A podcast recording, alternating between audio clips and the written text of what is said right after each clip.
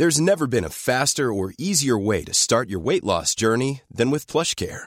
PlushCare accepts most insurance plans and gives you online access to board-certified physicians who can prescribe FDA-approved weight loss medications like Wigovi and Zepbound for those who qualify. Take charge of your health and speak with a board-certified physician about a weight loss plan that's right for you. Get started today at plushcare.com slash weight loss. That's plushcare.com slash weight loss. plushcare.com slash weight loss. Heraldo Podcast, un lugar para tus oídos. Y lo que pasa en Los Cuatro Fantásticos es eso. Tenían un elencazo. Esto fue en el 2015. El problema aquí fue que todos sabíamos que había eh, un conflicto muy grande entre el estudio y el director. El director tenía un corte creo que de dos horas con 20 minutos, cosa que molestaba muchísimo a los productores. Y ellos hicieron una edición.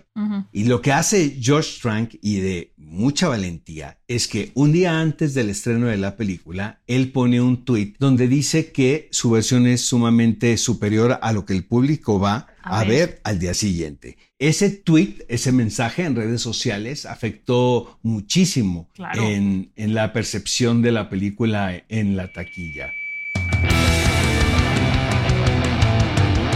Del hater. Cuidado con los spoilers.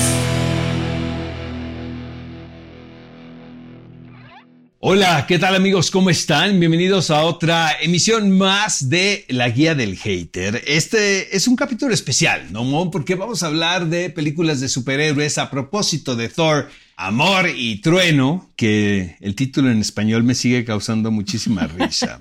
Este, ¿qué te pareció la película a ti? Ay, Oscar, a ver, la película, la verdad es que la disfruté mucho. Eh, vamos a decirle Love and Thunder, porque sí, en español como que se me crispa así el ojito, me da el telele. Me parece que es una buena película cómica a secas. O sea, no estamos viendo la típica película de acción, no estamos viendo, sí, un poco el chick flick, pero más bien es una comedia, cosa que no me molesta porque creo que funciona bien. Eh, las cabras fueron mi hit, la verdad. de repente gritaban mucho, pero, pero la verdad es que la disfruté. ¿Tú, Oscar? Yo también tengo que reconocer que no la pasé mal. Me gustan más las anteriores, definitivamente. Siento que, ¿sabes qué me da conflicto a mí un poco? El que sea una comedia asumida con acción. Siento que aquí rompe un poco el canon, ¿no? De las películas de Marvel, pero bueno, ellos saben lo que están haciendo. Taika Waititi me parece un tipo creativo, eh, genial, este, muy inteligente, con un sentido del humor muy ácido, como el que a mí me gusta. Entonces la película la disfruté, sin embargo, no, no sabría qué lugar darle dentro de, toda, de todas estas películas de Marvel, ¿sabes? Porque sí me parece que es una comedia asumida desde un principio con acción. Incluso, desde mi punto de vista, rosa el rom-com. ¿Qué es esto, amigos? La comedia romántica. Sí. ¿no? El encuentro de estos dos personajes, este por demás carismáticos, como Chris Hemsworth y Natalie Portman, que evidentemente pues tienen una química este, más que probada. Hubo algunos problemas con Natalie Portman y todos lo sabemos, ¿no? En la primera película de Thor, porque pues ella llevaba una directora y hubo problemas creativos con Kevin Feige por ahí, pero luego se reconciliaron y eso, pues quiero decir que hubo dinero de por medio. Sin embargo, creo que Natalie Portman, desde mi punto de vista, lo está haciendo muy bien. No queremos spoilerear al público sobre lo que sucede en la trama porque la película es de muy reciente estreno, pero, pero lo asumieron increíble. Incluso hay eh, ciertas circunstancias trágicas que abordan de una manera muy cómica, ¿no? Sí, sí. A mí fíjate que Natalie Portman me parece bien a secas. Creo que cumple. El que me parece extraordinario es Christian Bale. Al Sí. principio que le dan como todo este tiempo de que nos presente al personaje, de que, de que como que crezca, que tenga un arco rápidamente para presentárnoslo. Me parece que está muy, muy bien. Christian Bale es bueno, pero aquí me gusta mucho más. Eh, solamente que yo me quedé con un poquito de ganas de ver más al villano, ¿sabes? Sentí que fue como el pretexto de, ah, ahí está, y vamos a incluir a Mighty Thor. Y nos falta como que le den más profundidad, que sea, que sea más macabro este, este villano que siento que da para mucho Estoy más. totalmente de acuerdo y sobre todo considerando la capacidad histrónica de Christian Bale, Sí. ¿sabes? Que se ve que le entra como actor del método al personaje, debe ser La algo muy complicado porque eh, finalmente estás trabajando en foro con green screen, para el público que no sabe esto, pues son estas pantallas verdes que después este, animan. Visten en computadora. Y, las visten en computadora, exactamente, con efectos digitales. Eh, obviamente, y esto te lo digo porque los he entrevistado y me dicen que ellos ven eh, ilustraciones muy cercanas a lo que va a verse finalmente en la pantalla grande para que se den una idea de cómo se va a vestir el personaje. Eh, aún así, con todo este artificio, siento que Christian Bell está haciendo un trabajo pues muy comprometido, honestamente. También les pagan muchísimo dinero, pero pues sabemos que es un actor que, que, le interesa indagar, ¿no? En la vocación de, del histrión. Yo, la pasé muy bien. Yo la pasé muy bien, eh, Mon, lo debo de confesar, pero no siento que sea de mis películas favoritas de Marvel, ¿eh? Definitivamente. A ver, yo siento que es una película y lo platicaba con, bueno, lo platicaba con otras personas que si ves solo esta película igual la entiendes. Y eso también de repente está rico, Oscar, que no tengas que haber visto toda la friolera de películas de Marvel para entender que este es hijo de este, que se peleó con este, que mataron a estos del otro lado del mundo y que entonces, ¿sabes? Funciona por sí sola. Y eso está, eso está sabroso. Pero ¿qué te parece si nos vamos con lo que no está tan sabroso de los superhéroes de Marvel? Mira, esto es muy controvertido, pero pues ahí vamos. Son las películas que en lo personal a mí me parecen menos logradas dentro de este concepto, porque también hay que tomar en cuenta que se trata de un tipo de producciones con ciertas características. De repente yo no estoy tan de acuerdo con directores como Martin Scorsese que las descalifican por completo. Yo soy el más fan del cine de Scorsese. Sin embargo, también el descalificar el trabajo que se hace en estas películas que son nada más para entretener al público, no siento que sean enajenantes en lo más mínimo. Es otro tipo de cine. Y también es esta cosa de, señor, ya siéntese. O sea, finalmente usted, puede hacer el cine que quiere, pero también hay un cine que es tendencia en las producciones de entretenimiento como lo que hace Marvel y, y Entertainment, ¿no? Los cuatro fantásticos. Para mí es un tema esta película porque, mira, no me parece un descalabro en lo más mínimo, honestamente. Siento que hay detrás que es, eh, que es Josh Trank, el director.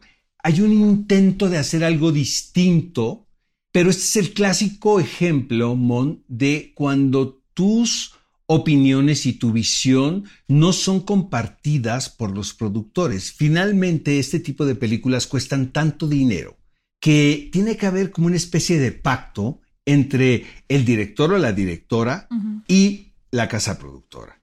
Tampoco puedes llegar, yo soy el gran director, porque tampoco creo que George Strang, aunque ha hecho películas muy interesantes, pueda decir, este, mis opiniones no se van a discutir. Eh, sí creo que aquí hay que ser sumamente inteligente para saber negociar con personalidades como Kevin Feige. Y lo que pasa en Los Cuatro Fantásticos es eso. Se pierde una gran oportunidad y yo creo que hasta la fecha se le merece una muy buena película a Los Cuatro Fantásticos. Eh, probablemente yo de niño eran mis personajes favoritos, puede ser, y el hombre araña, honestamente. Pero ninguna de las películas que se han hecho en lo personal eh, pues se le ha hecho justicia, ¿no? A este mito, a estos personajes que son por demás carismáticos y, y, este, y, populares. Tenían un elencazo. Esto fue en el 2015, eh, Mon. Tenían eh, a Miles Teller, Kate Mara, Michael B. Jordan, Jamie Bell, Toby Kebbell. Imagínate este reparto. El problema aquí fue que todos sabíamos que había eh, un conflicto muy grande entre el estudio y el director. La película se retrasó muchísimo. Había un corte, el director tenía un corte creo que de dos horas con 20 minutos, cosa que molestaba muchísimo a los productores y le quitaron la película ellos hicieron una edición.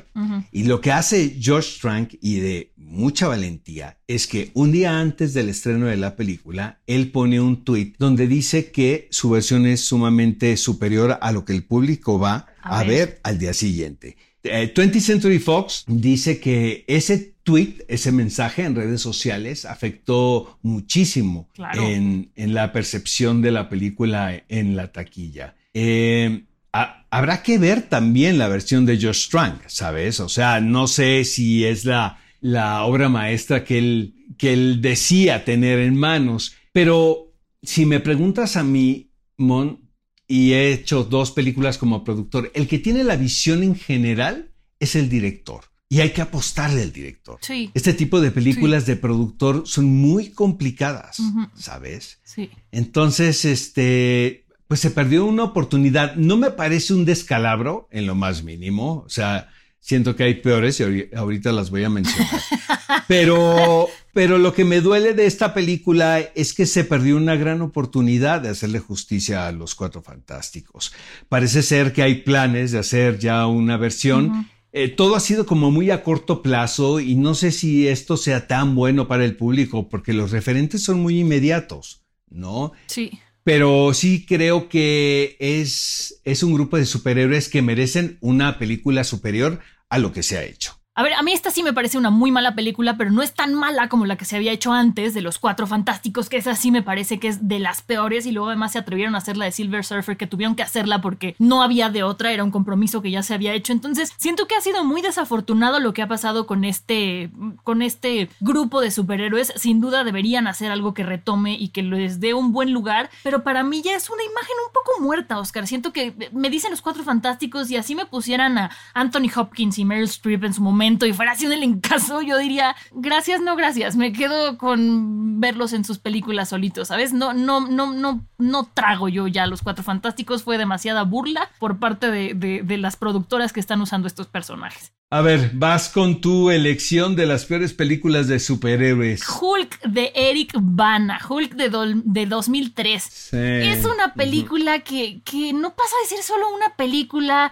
Las expectativas están por los suelos. Me parece muy aburrida. Tenía un gran elenco, ¿no? Digo, Eric Bana como, como Hulk me parece que era muy desafortunado, pero teníamos a Jennifer Connolly, estaba Sam Elliott. Pero es muy aburrida. Siento que el guion nos queda de ver mucho. Eh, no tiene mucho desarrollo. Eh, creo que la atmósfera que pretenden lograr no termina de pasar. Y el monstruo, como te pintan a Hulk, está muy digitalizado.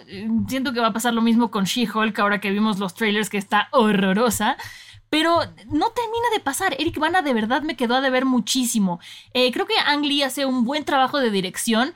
Hulk daba para mucho, mucho más de lo que nos pintaron aquí. Y siento que también cansa que son eh, tiroteos y bombardeos y pelota, es peleas y todo. Y Hulk brinca y brinca y brinca, pero no pasa nada. O sea, a lo mejor quisieron darnos algo visualmente muy chido y no lo lograron. Y creo que tristemente Hulk solo como superhéroe no lo logra. En la película que hicieron ya después con Thor, pasa y pasa muy bien y es muy simpático, pero Thor por sí solo, que diga Hulk por sí solo, no termina, yo no lo termino de tragar. ¿A ti te gustó esta con Eric Bana?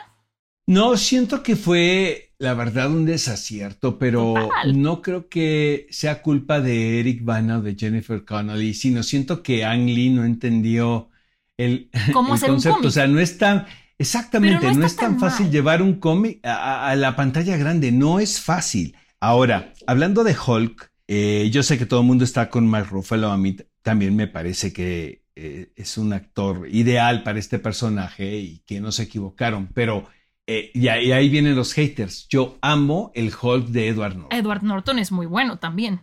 Me pareció esa película que fue descalificada eh, posiblemente por las discrepancias que tuvo muy abiertas Edward Norton con los realizadores y también lo manifestó a la prensa antes de la película, tan así que lo sacaron. Pero es una película, es una producción muy divertida y creo que le da también una profundidad como todo lo que hace Edward Norton. A Sí, mí es que Edward me parece Norton- uno de los mejores intérpretes de su generación y eso lo hablaba hace poco. Eh, se ve que no tiene necesidad de hacer cine, es un tipo que vive bien, podemos decirlo, hace lo que quiere, trabaja con Wes Anderson, por ejemplo, muchísimo, pero siento que su trabajo como Hulk es, es muy loable y a mí me gusta mucho esa versión y, y siento que el, eh, sobre todo los jóvenes la descalificaron porque Kevin Feige se llevó muy mal con él y había como muy mala leche cuando eh, se lanzó esta película, pero que- para mí es una película muy decente dentro del universo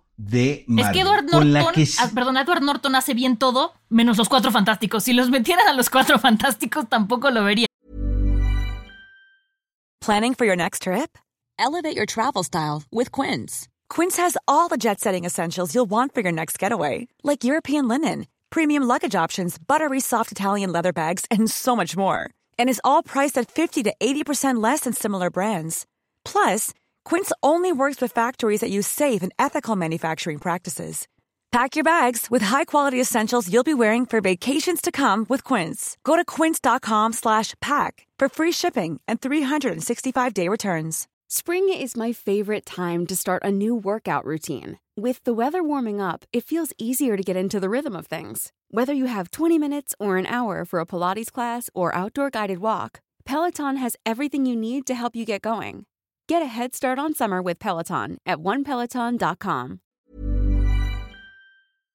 Ya, Pues no sé, habría que verlo. No, no, yo me la ahorraría y me quedaría con la imagen que tengo de él. Y nada más para cerrar de Hulk, siento que además mi frustración viene de que después de Spider-Man y X-Men, que fueron muy buenas películas, llegó Hulk y se nos fue hasta abajo. Pero, pero vete con la siguiente, Oscar. Para mí, la peor de todas las películas de Marvel, amigos míos, me pueden dejar de seguir en redes sociales en este momento, es Iron Man 2. Nada más no puedo con ella. Siento que la primera fue un gran hallazgo. Siento que John Favreau es un tipo también muy creativo, visionario, entiende los mitos de los cómics, entiende los mitos de las sagas. Ahora lo vimos con The Mandalorian, por ejemplo. Y, y yo creo que este boom de las películas de Marvel eh, parten de la primera Iron Man. ¿no? Fue cuando dijimos, ay caray, ¿no? Se puede hacer una película a partir de un cómic eh, muy interesante, complaciendo a los amantes de los cómics, pero también a un público que no conocíamos al personaje. Ahí fue una, eh, y no es una casualidad, ¿eh? yo creo que hay mucho talento, eh, Mon, en el aspecto de decir, vamos a contratar a Robert Downey Jr. para que interprete a Tony Stark, a John Favreau para que sea el capitán de este barco, la apuesta que hacen, la cantidad de dinero que invierten, y la verdad la primera les queda increíble. Pero suele pasar ahí un efecto que es cuando haces una que te va tan bien, crees que la segunda la puedes hacer así de fácil. Y siento que la segunda lo que carece es de un libreto sólido, honestamente. A pesar de que está Mickey Rourke, que yo soy mega fan de Mickey Rourke, aún y con sus cirugías plásticas, pero siento que es un gran villano. Siento que hacía falta un, un libreto mucho más sólido ahí. También se jugó mucho, que eso también lo reconozco, ¿eh? con los efectos digitales. John Favreau en esta ocasión dijo, vamos a probar esto, a ver hasta dónde podemos llegar. Y pues nos dimos cuenta como espectadores que no le salió del todo, ¿verdad? Este, ahorita vamos a platicar un poco de los efectos digitales del, de la gente que trabaja para Marvel, pero este sí siento que comparada con la primera se queda muy abajo. La primera dejó eh, la regla muy arriba. Probablemente nos presentó al, al líder de, de, esta fase que es eh, Tony Stark, pero la segunda es una muy mala secuela desde mi punto de vista. Yo soy muy fanática de Iron Man, entonces a veces decido apagar mi cerebro y solo disfrutarla y la verdad es que no la odio tanto, pero reconozco que no es de las mejores. Una que sí me parece de verdad abominable es Capitán América, el primer Avengers. El primer Avenger, perdón. Eh, empecemos por decir que no soy fanática del Capitán América como Avenger. La verdad es que me parece como, como demasiado homenaje a la cultura de los gringos, entonces me da como un poco de toques. Pero bueno, en esta eh, tenemos al villano, que es Johann Schmidt, que bueno, lo conocen también como el jefe de Hydra. Me parece que trataron de hacer un Hitler, que se ve a leguas que trataron de hacer un Hitler, trataron de hacer una crítica. La crítica no es, no me parece que esté en el tono acertado. Los malos son súper malos y súper torpes. El bueno es tan bueno que es, torpe, es tonto. Eh, los malos no son reto para el bueno. Eh, no sé, me cuesta trabajo terminar de creerle. Entiendo la parte de que es como una especie de homenaje a Estados Unidos en los años 40, exacto, a toda la guerra exacto. que hubo, a todo esto. Eh, sirve para explicar un momento histórico, es propagandista, propagand es propagandista y, y, ya, pero a lo mejor como no me identifico y no me cae bien el superhéroe, simplemente siento que no, que no es una película que yo diga, wow, qué emoción, ¿no? O sea, no me identifico. Además, para que no piensen que estoy siendo nada más subjetiva de que no me gusta Vivan los gringos, las secuencias de pelea me quedan a deber, sobre todo si las comparamos con las del cómic. Se ven torpes, se ven lentas, me, me hace falta algo un poco más explosivo. No sé tú qué opinas, Oscar. Yo opino que a mí me gusta la primera. Ay, Oscar. Sí, ahora te voy a decir una cosa. De, toda, de todas las de Marvel, probablemente la que más me guste es la secuela. Winter, de Soldier. Winter Soldier. Esa, esa, está la mucho me parece, mejor hecha. Me parece algo increíble. Uh -huh. La primera, puedo estar de acuerdo contigo en que es propagandística uh -huh. y que ya vivimos en una era donde ese tipo de películas no funcionan tanto. Por ejemplo, digo, me voy a salir un poco del tema, pero lo que hace que Maverick, ¿no? Top Gun ahora sea el trancazo que es, es que se le restó esta cuestión americana, exactamente, y lo pongo entre comillas, ¿no? Que es como el reflejo de la cultura per se, sin importar que esta película viaje a otras partes, ¿no? Y que la ven en otros países. Los productores fueron muy inteligentes en, en esta situación. Ahora, el problema de Capitán América es que se fueron del lado extremo. Finalmente es un representante de la cultura americana por demás. O sea, siento que es el superhéroe más patriota de todos, ¿no? Y, y lo tienen incluso en el título. Pero a mí es una película que me gusta, fíjate. Probablemente no sea de mis favoritas. Chris Evans me parece también que es el prototipo de un actor quien puede interpretar a un superhéroe. Pero a un superhéroe además que es como el estereotipo gringo bonito, perfecto, o sea, ah. Y, pero también necesitas esta cosa de tener carisma, ah, de tener ángel y de que le puedas caer bien a la audiencia. No me molestó en lo más mínimo. Me encanta el desenlace de la película. Digo, no queremos platicar más, si alguien no la vio por ahí. Eh, este tono semitrágico me gusta. Estoy de acuerdo contigo que sí es muy americana y probablemente eso sea como una especie de, eh, de elemento que nos, que nos aleja del concepto de la película, pero por ejemplo que a mí la secuela me parezca la mejor cinta producida por Marvel, pues tiene que ver con el principio también, ¿sabes, mm. Mon? O sea, no creo que estaban tan equivocados, aunque la película yo sé que ha sido muy criticada, a mí no me molesta, yo la puedo ver sin ningún problema. Yo me la salto, Oscar, me la salto. Ahora, amigos míos, desastre total. Los nuevos mutantes. Ahí les va. Yo soy del espectador que digo, yo prefiero pagar un boleto de cine para ver un riesgo y no ver una cosa que ya hemos visto y que está probada y que sabemos que va a funcionar. Pero pues también hay de riesgos a riesgos.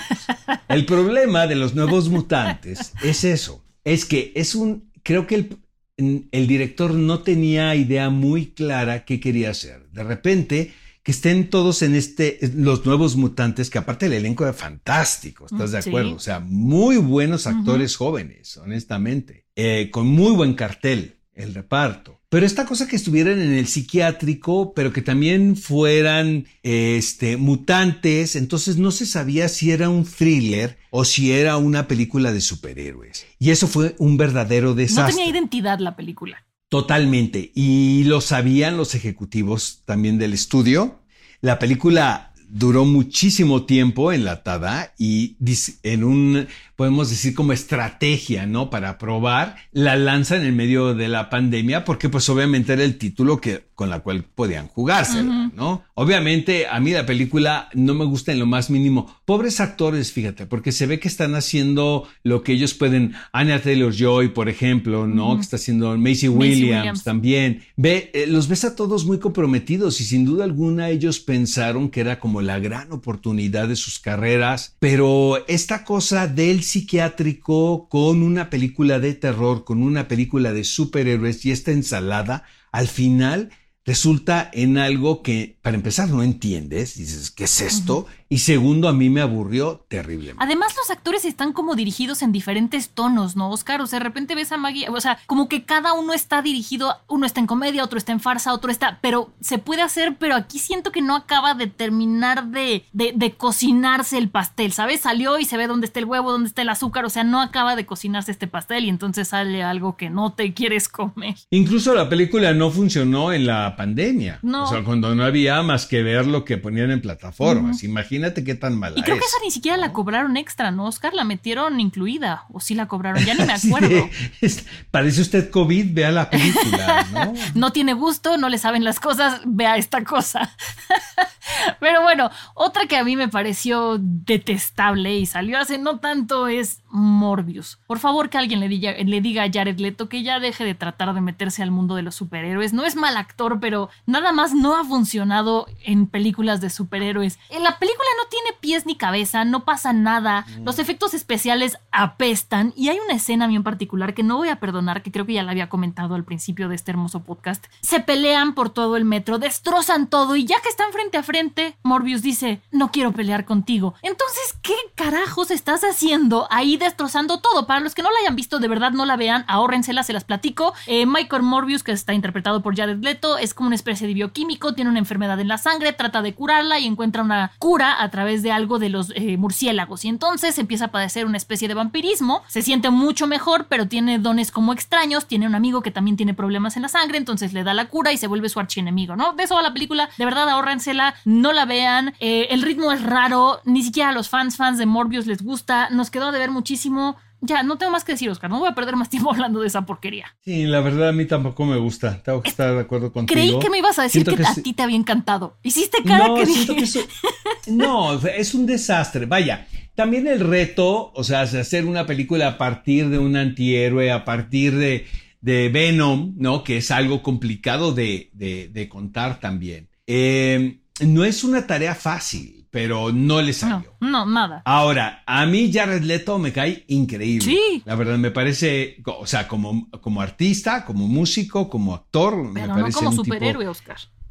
este, pues no lo sé, siento que la culpa no es de él, ¿eh? Mon? Siento que, que había un libreto ahí no muy claro y que tiene que ver con el tono, ¿sabes? O sea, también como para abordar este tipo de villanos que luego se convierten en héroes de alguna manera, necesitas muy buenos escritores, eh, necesitas directores sólidos que saben trazar el viaje del personaje de principio a fin para que tú como espectador finalmente estés con ellos, ¿no? Este, no creo que la culpa sea de, de Jared Leto. A mí, Adria Arjona, Arjona me parece una actriz encantadora, padrísima. Siento que es un desperdicio ahí de efectos digitales, ¿sabes? Sí, y mal hechos. Eh, además. pero el problema, el problema está en el libreto, mi punto de vista. Pero a ver, entonces Jared Leto, que es un, es un tipazo, que insisto, es bueno, pero no en películas de Marvel, si lees el libreto, que tenga el feeling para decir, esto no tiene ni pies ni cabeza. O sea,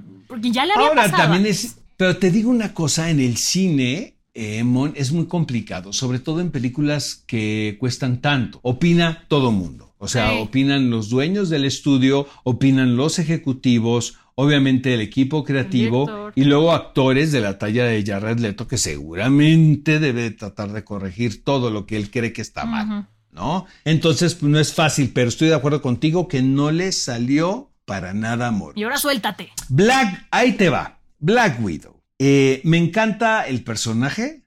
Me hablando de Iron Man 2, por ejemplo, o sea, de Scarlett Johansson, ¿no? Pintándose el pelo antes de quedarse con el personaje porque ella quería ser Black Widow. Todo eso me encanta. Siento que Scarlett Johansson es ideal, ¿no? Para pertenecer a este equipo de intérpretes que caracterizan superhéroes. el, el problema aquí, y vuelvo a lo mismo, es la trama.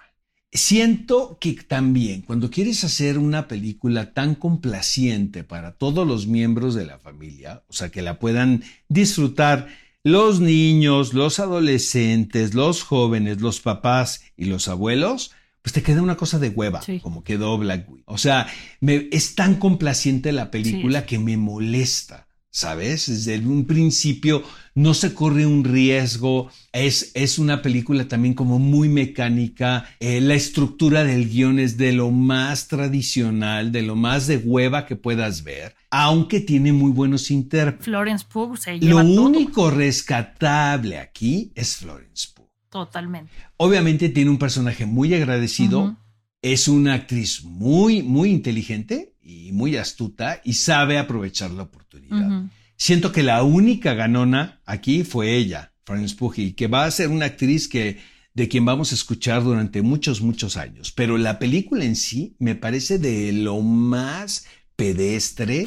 O sea, no pasó nada. También, en esta sí cobraron, ¿no, Mon? Sí, ¿Te esta sí cobraron y fue cuando empezó todo el problema con Scarlett Johansson de que si le tenían que pagar más porque aunque no fue en cines, fue en plataformas y Disney la vetó. Eso también, qué qué importante que lo estás mencionando, porque yo creo que lo que sucedió con Scarlett Johansson fuera de cuadro, o sea, fuera de la película, es un antes y después. Finalmente, estábamos acostumbrados a ver cine de una manera distinta, a ir a una sala cinematográfica donde los actores este, sabían eh, que entraba en taquilla. Era como muy evidente. Finalmente las plataformas ocultan la cantidad ¿no? de, los, de clics y de views. Entonces los actores, eh, si están en un contrato que tiene que ver un porcentaje del éxito de la película, ¿cómo lo vas a cuantificar? ¿Sabes? Em, Tom Hanks fue quien fue el primer actor, creo que en Forrest Gump, quien dijo, yo voy a cobrar cierto sueldo que a la gente le puede parecer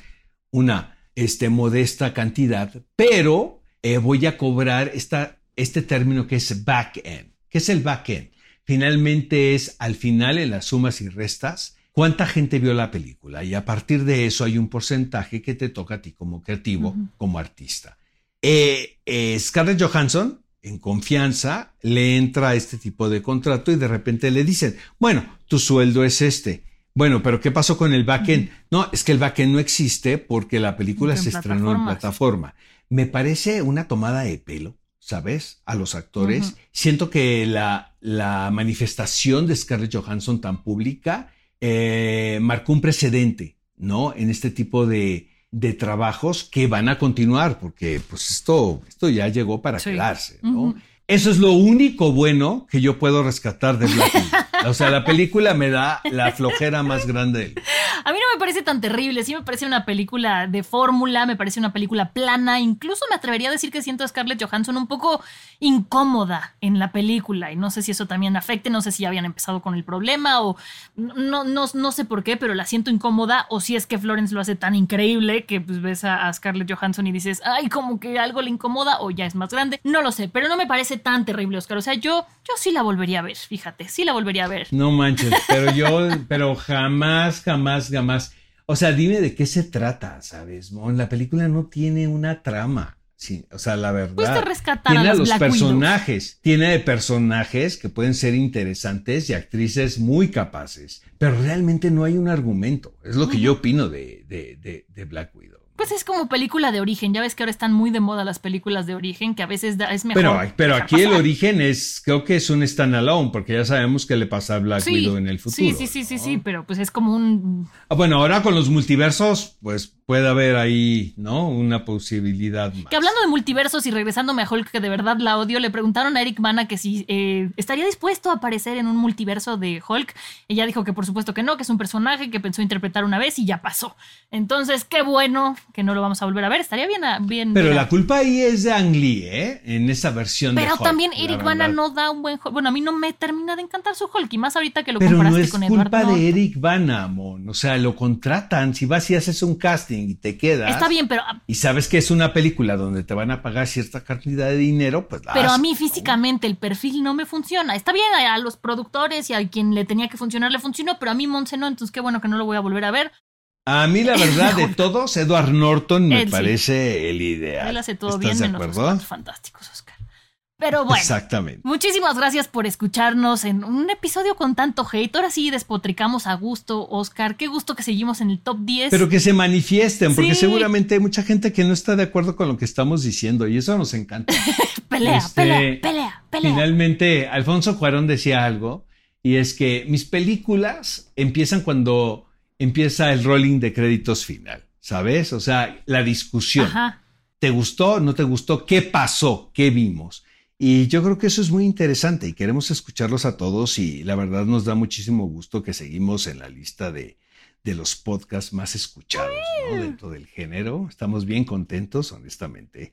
Y es gracias a todos ustedes que semana a semana pues nos siguen. Exacto, y estamos en el top Eh, de, recomendamos. de, perdón, de Oye, Spotify, recomendamos. de Apple Podcast y de Amazon Music, no solamente de Spotify, en los tres estamos en el top, entonces de verdad gracias. Qué belleza, me pusiste de buenas ahorita. Eh, Oye, Mon, este, recomendamos Thor, Amor y Trueno. sí, para pasar el rato. Sí, sí. ¿no? Pero no esperen tanto.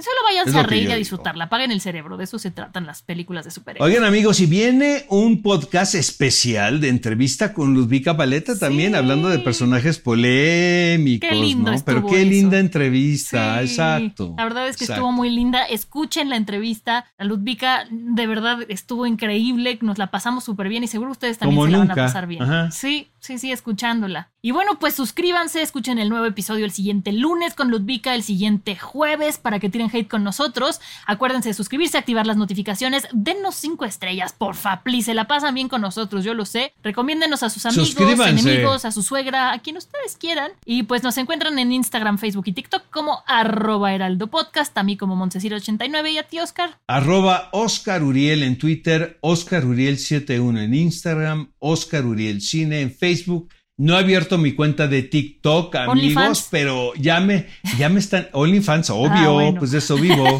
de eso vivo, amor. Luego me pasas el nombre, Oscar. Con un alias, obviamente. Claramente. Perfecto, pues vámonos, Oscar. Guía del Hater. Cuidado con los spoilers. Producido por Ale Garcilaso, con el diseño sonoro de Federico Baños. Una producción de Heraldo Podcast.